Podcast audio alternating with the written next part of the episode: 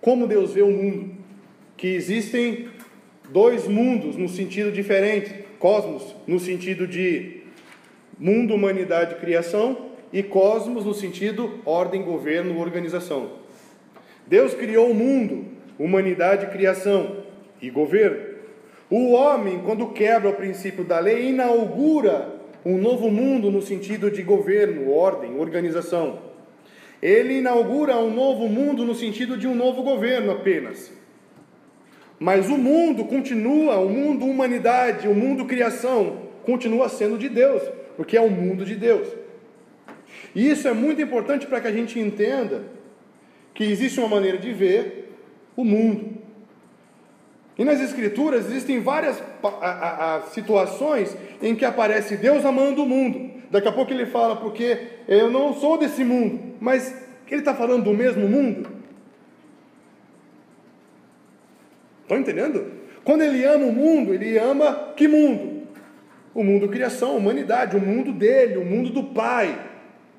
E quando ele fala, não sou desse mundo, vocês também não são, está falando do quê? Do mundo ordem, governo, que foi instalado por meio da desobediência.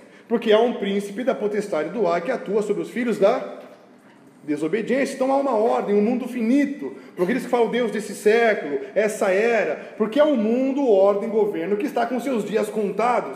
Porque todos os reinos do mundo serão do nosso Deus e do seu Cristo. Então, compreender esses mundos vai ser extremamente importante para que a gente possa entender que mundo Deus está vendo. E quando ele diz que a nossa fé é que vence o mundo, que mundo ele está falando? Uma ordem. E o que é essa fé? É uma maneira de ver tudo. A maneira como vamos ver tudo é que vai determinar a nossa vitória sobre uma ordem, um sistema. Ele amou o mundo ao ponto de se dar por ele. E ele não veio para julgar o mundo, mas para que o mundo fosse salvo.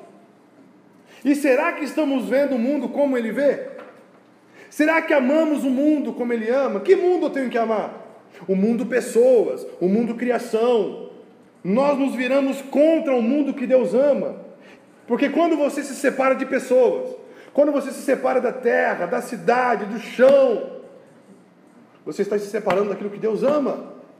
Aí você fala: não, mas eu não quero ser desse mundo de Deus, porque eu não sei como Deus pensa. Mas eu também não quero ser do mundo do diabo, Deus me livre. Cria um outro mundo, o mundo gospel, fantasioso, alienado, separado de tudo que Deus ama, que não consegue ver o que Deus está vendo e não faz parte de nada do que Deus está fazendo, e fala sim porque Deus está falando não, e fala não porque Deus está falando sim. Até que chega alguém e estoura sua bolha, e você fica em crise. O fato do homem não saber lidar com os seus limites, ele simplesmente falou não para tudo aquilo que Deus criou. E aí muitos não sabem lidar com a realidade do mundo, ordem, governo e acaba abandonando a ideia do mundo de Deus. Uma grande crise do que? De cosmovisões, de maneiras de ver o mundo.